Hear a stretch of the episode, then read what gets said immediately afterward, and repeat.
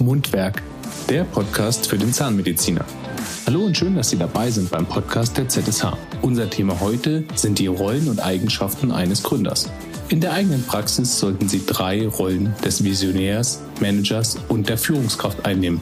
Daneben gilt es, elementare Eigenschaften eines Gründers mitzubringen und einzubringen. Unser Berater Thomas Jans geht auf diese drei Rollen ein und stellt Ihnen verschiedene Eigenschaften vor, die Ihnen helfen, mit der eigenen Praxis noch besser zu starten und diese noch schneller zu etablieren.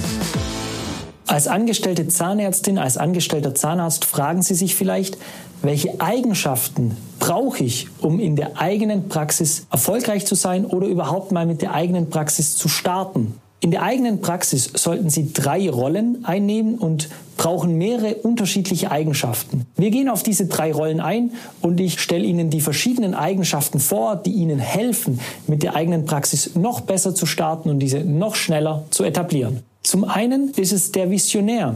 Der Visionär arbeitet an der Praxis, also der hebt sich aus der Box raus und schaut immer, wie wird die Praxis noch besser.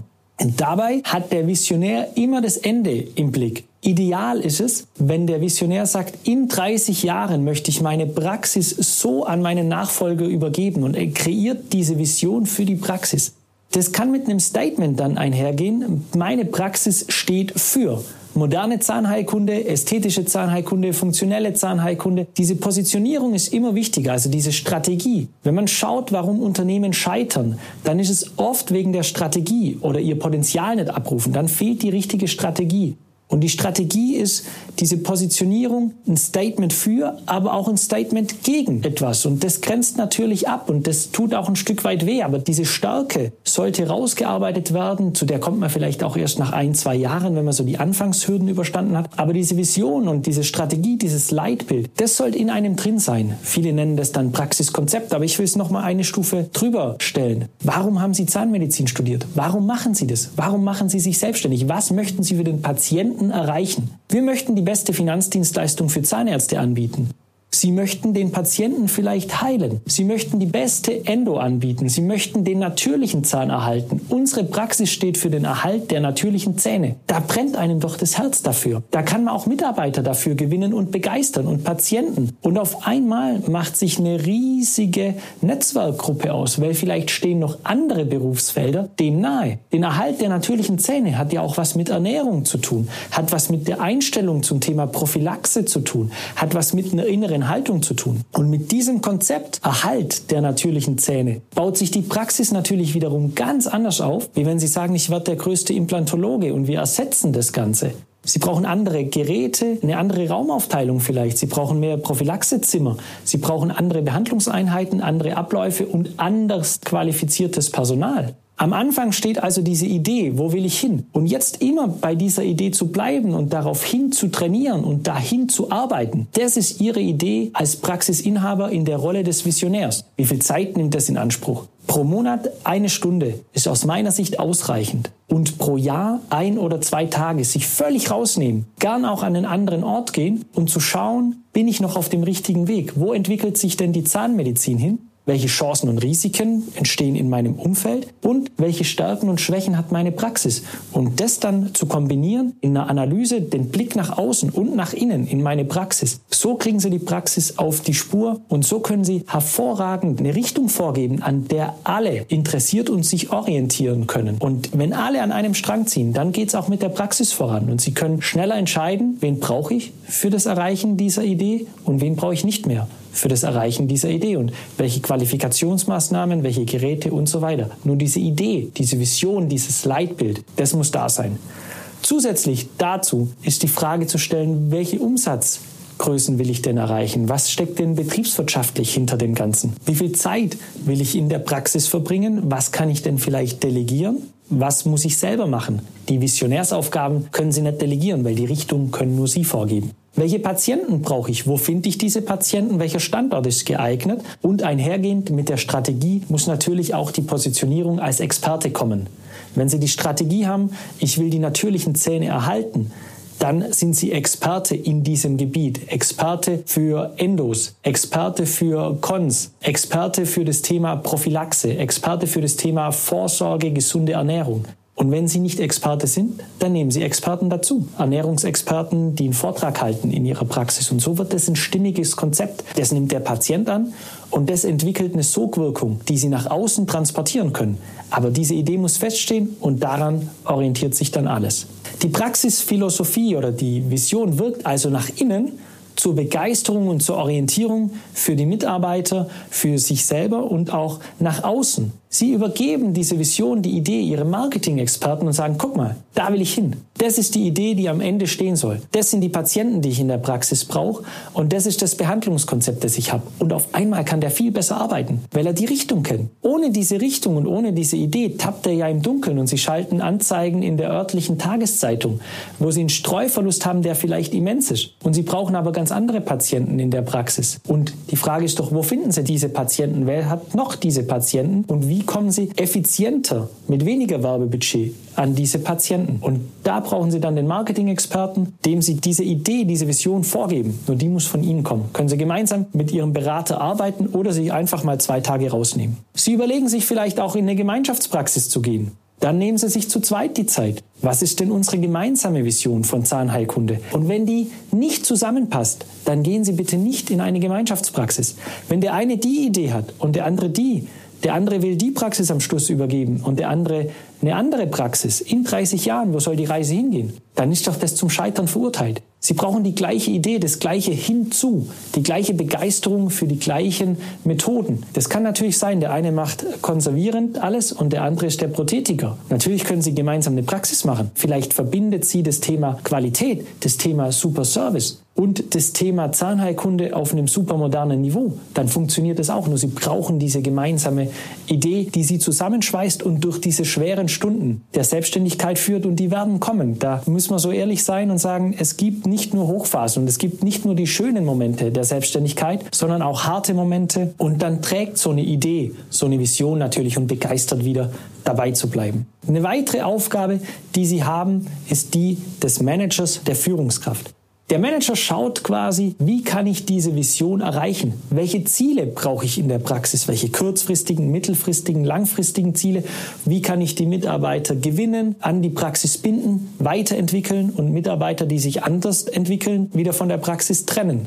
Das sind die Aufgaben des Managers. Die können natürlich viel einfacher delegiert werden. Eine weitere Aufgabe des Managers ist auch das Controlling. Eine Planung zu machen, wie sehen denn die Umsätze dieses, nächstes und übernächstes Jahr aus. Eine Liquiditätsplanung aufzubauen für die Praxis und bestimmte Kennzahlen in der Praxis immer wieder zu prüfen. Einmal im Monat beschäftigten Sie sich fünf Stunden mit den Zahlen Ihrer Praxis. Wie viel Umsatz? Welche Ausgaben habe ich gemacht? Was blieb übrig? Wie viele Neupatienten? Wie viele Patienten insgesamt? Wie viele Patienten haben die Praxis verlassen? Patienten, die die Praxis verlassen haben, stellen Sie so fest, indem Sie immer messen, wie viele aktive Patienten waren in den letzten zwei Jahren in der Praxis. Und wer da nicht mehr dazu zählt oder drei, Ihre Definition, der hat die Praxis verlassen. Und wenn Sie jetzt immer einen gleich großen Patientenstamm haben, vorne aber immer 100 reinschmeißen, und dann fallen ja zwangsläufig hinten 100 raus. Warum verlieren Sie die? Warum gewinnen Sie nicht mehr 100, sondern nur noch 50? Wie viele Ihrer Patienten gehen zur Prophylaxe? Wie hoch ist Ihre Prophylaxequote?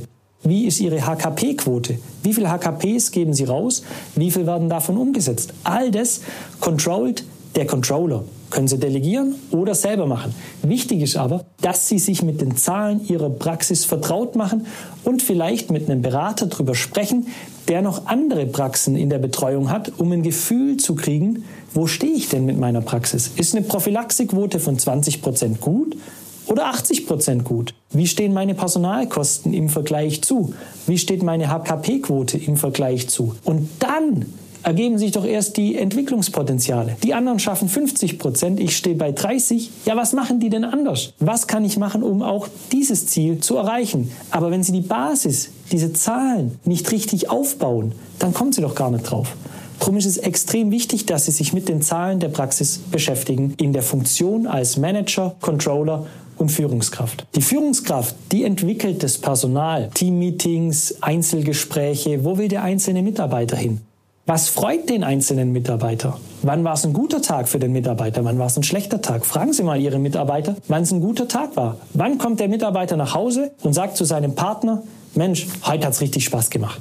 Wie lief da der Tag? War viel los, wenig los, haben die Dinge funktioniert. Das ist doch unheimlich wichtig, ein Gefühl zu kriegen, wie funktionieren meine Mitarbeiter? Wie kann ich die für die Praxis und die Idee der Praxis begeistern? Wo wollen die sich selber hin entwickeln? Will vielleicht jemand langfristig in die Prophylaxe zur Dentalhygienikerin sich weiterbilden? Wenn das zu ihrem Konzept passt, dann supporten sie denjenigen doch. Machen mit dem eine Idee, entwickeln den weiter, gewinnen so auch natürlich neues Personal. Wenn sie für eine gute Führung stehen, kommen die doch von alleine. Natürlich, ich weiß, Personal ist unendlich schwer zu finden. Nur die guten Praxen, die finden das Personal, weil die eben diese begeisternde Idee von der Praxis und von Zahnheilkunde haben. Und wer will da nicht mitwirken? Sich mit begeistern und sich mit anstecken lassen für diese Idee.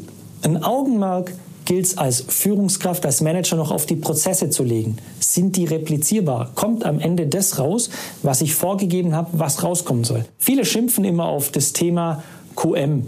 Ich sehe das QM-Thema als unheimliches Geschenk. Natürlich müssen sie es machen. Und das frustet ein Stück weit auch. Aber wenn Sie die Chance da drin sehen und immer wieder mit den Mitarbeitern trainieren und das QM an die tatsächlichen Praxisabläufe anpassen und natürlich andersrum die Praxisabläufe an die Vorschriften, die aus dem QM resultieren, dann haben Sie eine Praxis, die replizierbar ist. Falls ein Mitarbeiter kurzfristig ausfällt, können Sie dem neuen Mitarbeiter die Arbeitsanweisungen in die Hand drücken und sagen, guck mal, wir haben das alles sehr detailliert aufgeschrieben. Lest ihr das durch, versucht den Arbeitsvorgang zu lösen um dann nachzubessern in dem persönlichen Gespräch. Aber Sie haben schon mal einen großen Moment Schulungsinhalt transportiert, ohne dass Sie selber damit beschäftigt waren, den Mitarbeiter einzuweisen. Allein, weil Sie die Arbeitsschritte in Ihrer Praxis dokumentiert haben. Im zweiten Schritt bietet das die Chance zu kommunizieren, wie wollen Sie es denn haben? Was soll denn bereit liegen bei welcher Behandlung?